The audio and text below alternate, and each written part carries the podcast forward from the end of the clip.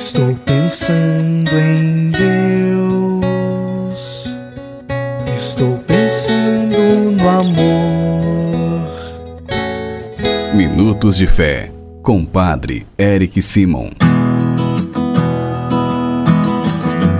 Shalom, peregrinos! Bem-vindos ao nosso programa Minutos de Fé, segunda-feira, dia 20 de novembro de 2023. Que alegria que você está conosco em nosso programa. Iniciemos em nome do Pai, do Filho e do Espírito Santo. Amém.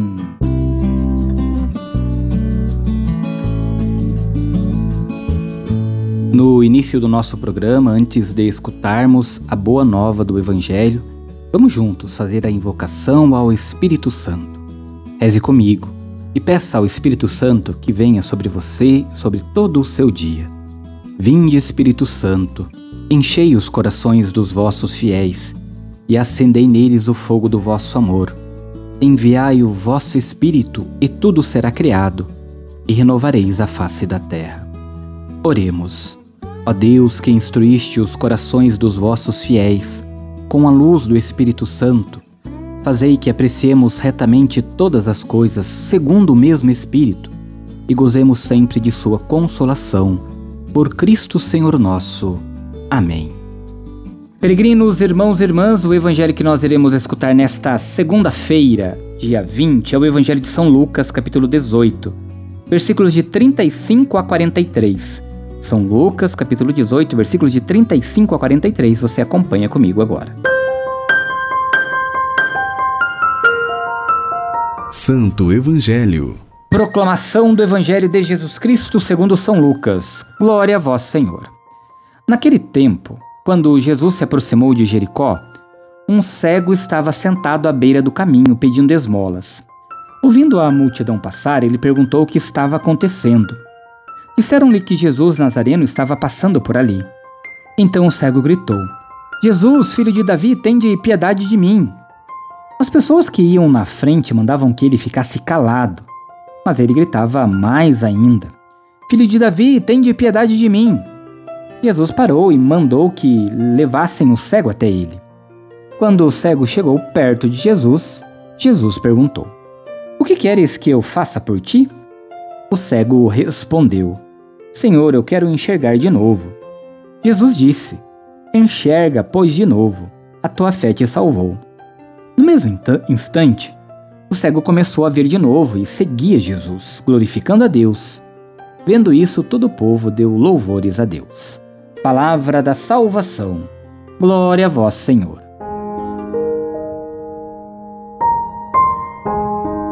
Peregrinos, no Evangelho de Lucas, esta é a única cura de um cego. Nos Atos, a continuação do Evangelho, Lucas apresentará a mais célebre de todas as curas da cegueira. Será de Paulo a caminho de Damasco, que será iluminado pelo cegamento que durará três dias. Jesus, na verdade, veio a este mundo para julgar de modo que aqueles que vêm não vejam e aqueles que vêm fiquem cegos. Em Lucas, no discurso inaugural, o Manifesto de Jesus, e na resposta à embaixada de João Batista, a devolução da vista aos cegos aparece como o primeiro sinal messiânico. Jesus é de fato o sol que vem iluminar os que jazem nas trevas da morte. O mais interessante, porém, é que o primeiro milagre anunciado é o último a ser realizado. É um milagre definitivo, pois permite ver a salvação que já está dada. Depois deste milagre, em Lucas, só o da cura da, da orelha de Malco, para que também o inimigo possa ouvir a palavra que salva. Peregrinos, o centro do Evangelho é o nome deste evangelho que nós acabamos de escutar, é o nome de Jesus, luz do mundo. A invocação do nome põe o discípulo em comunhão com ele. Vê-lo é o dom do sublime conhecimento do Mestre, bom conhecido como o único bom. Este reconhecimento transforma em filho de Abraão quem, fora da fé, jaz inerme e marginalizado longe do caminho para onde escorre a vida. Nós precisamos também nos livrarmos da cegueira que nos afasta do Senhor. Precisamos nos livrar da cegueira que nos corrompe o pecado. Nós também precisamos ter fé, confiar no nome de Jesus, na invocação do nome de Jesus, para que Ele também transforme a nossa vida e a vida da nossa família. Jesus, filho de Davi, tem de compaixão de mim. Peregrinos, faça comigo agora as orações deste dia. Comecemos pedindo sempre a intercessão de Nossa Senhora, Mãe de Deus e Nossa Mãe. Salve, Rainha, Mãe de Misericórdia, vida, doçura e esperança nossa salve. A vós bradamos, degradados filhos de Eva, a vós suspirando, gemendo e chorando neste vale de lágrimas. Eia, pois, advogada nossa, e esses vossos olhos misericordiosos a nos volvei. E depois deste desterro mostrai-nos Jesus, Bendito fruto do vosso ventre, ó clemente, ó piedosa, ó doce sempre Virgem Maria, rogai por nós, ó Santa Mãe de Deus, para que sejamos dignos das promessas de Cristo. Pai nosso que estais nos céus, santificado seja o vosso nome, venha a nós o vosso reino, seja feita a vossa vontade, assim na terra como no céu. O pão nosso de cada dia nos dai hoje perdoai-nos as nossas ofensas, assim como nós perdoamos a quem nos tem ofendido, e não nos deixeis cair em tentação, mas livrai-nos do mal. Amém. Agora, nesta segunda-feira, peregrinos, vamos juntos recebermos a bênção do trabalho.